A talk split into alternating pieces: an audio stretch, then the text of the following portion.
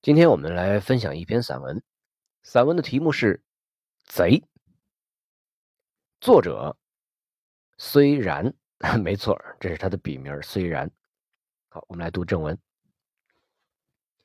唐婶儿爱偷东西，他说是自己的血有问题，看见东西不偷，那血呀，全身四处奔流。折腾的他寝食难安，偷一偷，全身上下就舒坦了。他偷东西似乎也不为得手，得手固然好，得不了手也无所谓，捉住也就那么回事儿。东西放回去，自己没损失什么，人家也没损失什么，有什么大不了？回家他该干什么还干什么。像是什么事儿也没发生过。她才嫁过来时，人们不知道她有这个毛病。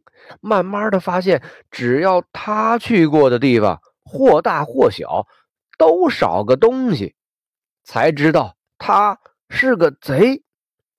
她个儿高啊，长得不差，也能干自家的活三下五除二就能干完。干完了就琢磨别人家的。他偷东西有个特点，无所顾忌。俗话说了，兔子还不吃窝边草，它是窝边草也吃呢。东邻西邻，前街后街，没有他不偷的。秋天收了花生，都摊在房顶上晒，晒到将干，他就从自家房上走到邻家房子上。张开布袋，唰唰的往里头搂花生，动静很大。林家听到房子上头唰唰作响，悄没声的顺梯子上去。月光下见他埋头苦干，就走过去看。眼看他搂了半袋子还不歇手，林家怒道：“偷点得了，怎么还偷啊？”唐婶儿不甘心的说：“还没装满呢。”终于装满了。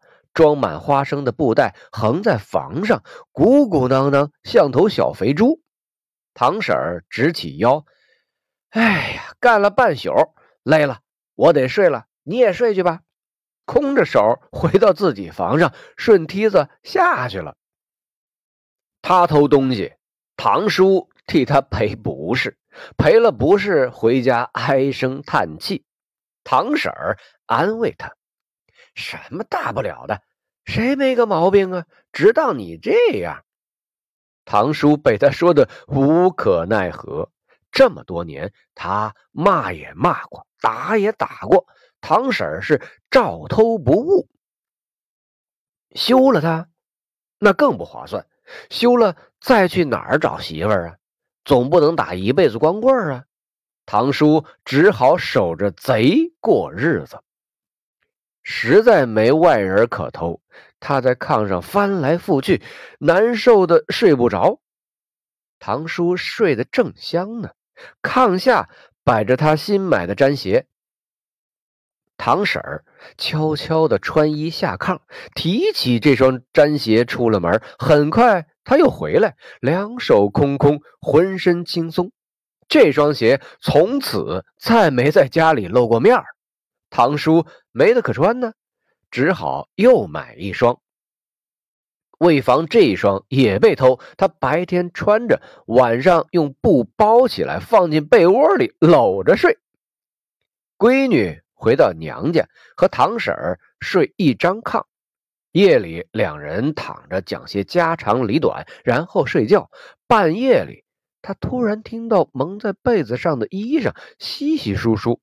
一只手正掏着自己的衣兜，他伸手一攥，唐婶儿抽回手，很快睡着了。村里已经不再防他，少了东西直接去他家里找，找到就拿走，找不到只好作罢。唐婶儿偷了东西也不销赃，拿回来就是自家的。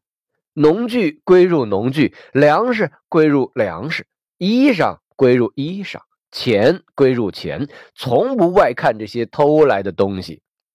人家来找，他也热心的陪着人家找，导游似的领着人家从东屋转到西屋，打开箱子，掀开柜子，打开瓮，挪开缸，放心大胆的让人家找，找到了替人家高兴，找不到替人家沮丧，弄得失主很惭愧，倒像是自己不仁义、欺人太甚似的。